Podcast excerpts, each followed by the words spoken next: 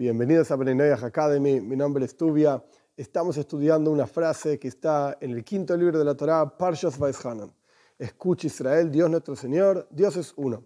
Y dijimos que después de esta frase, la costumbre es agregar una frase que no está en la Torá. La frase dice en hebreo, Boruch Shem Kevod Malchuse y Bendito es el nombre de la gloria de su reinado por siempre jamás. ¿De dónde sale esta frase? ¿Por qué la ponemos en el medio? Pues hay dos historias que nuestros sabios cuentan que le dan una especie de background, una especie de trasfondo a esta, a esta frase que agregamos. Y las dos historias son las siguientes. Punto número uno. Cuando Moshe fue a recibir la Torah en el monte Sinai, Moshe escuchó que los ángeles estaban diciendo esta alabanza. Y le pareció tan pero tan bella hablar de la gloria de Dios, del nombre de la gloria de Dios, de su reinado, que esto es eterno, etcétera, que cuando bajó del monte Sinai le enseñó esta frase al pueblo de Israel. Pero, para que los ángeles no estén celosos de que nosotros, entre comillas, robamos, tomamos prestado, pongan, pongan el nombre que quieran, no importa, esta frase de ellos la decimos en voz baja. Quiere decir que pronunciamos el Shema Israel en voz normal. Tampoco es necesario gritar. No, no, no. La pronunciamos en voz normal. Shema Israel, Hashem Elokeinu, Hashem Echad. Escucha Israel, Dios nuestro Señor, Dios es uno. Y después decimos en voz baja, pronunciando, verbalizando, pero en voz baja,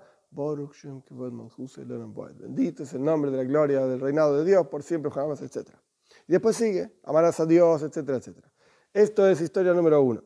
Historia número dos, encontramos en la Torá en el final, final del primer libro de la Torah, en Parshas Vayechi, que Jacob va a bendecir a sus hijos. Los junta a sus hijos y les quiere dar una braja. Nuestros sabios cuentan que les quiso decir cuándo va a llegar Mashiach, pero que Dios dijo, ahora no es el momento para hablar de este tema. Sea como fuere, Él les quiso dar una bendición. Pero antes de esa bendición, Jacob estaba muy preocupado, a ver si sus hijos realmente iban a seguir el camino de Él.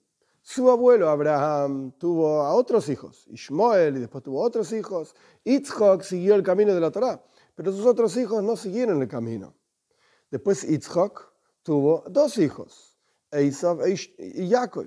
Esav, hoy terrible, una persona asesina, violadora, de lo peor. Yaakov, un hombre bueno, siguió el camino de la Torá. Y Jacob estaba preocupado que sus hijos, que él tuvo muchos más, él tuvo 12 hijos, una hija, discusiones entre nuestros sabios cuántas hijas tuvo, si nacía una hija con cada uno de los hijos o no, no importa. El punto es que tuvo muchos hijos. Y la pregunta es, ¿cada uno de mis hijos van a seguir el camino de la Torah o no? Él estaba muy preocupado. Entonces, planteó, compartió esta preocupación con sus hijos. Y sus hijos le respondieron, Shema Israel. Escuchá, papá, se llamaba Israel, y además se llamaba Israel. Escuchá, Israel.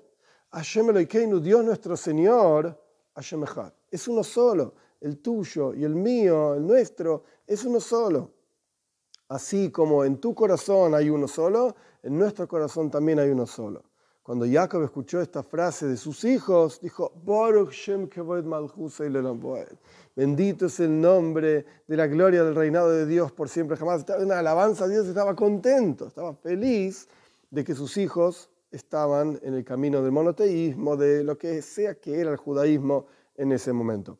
Y por eso, en recuerdo de esa historia, esa alabanza que Jacob da, para, por, después de saber de que sus hijos iban a seguir el camino adecuado, nosotros tras decir el Shema Israel, pero no porque estamos hablando con una persona que se llama Israel, porque estamos hablándole a Dios y reconociendo que Él es uno, único, etcétera, etcétera, agregamos esta frase en el medio, que no está, no es un versículo que esté en ningún lugar escrito, simplemente surge de estas dos historias. De la historia de Moishe en el monte Sinai, la decimos en voz baja. De la historia de Jacob, efectivamente la decimos como alabanza a Dios.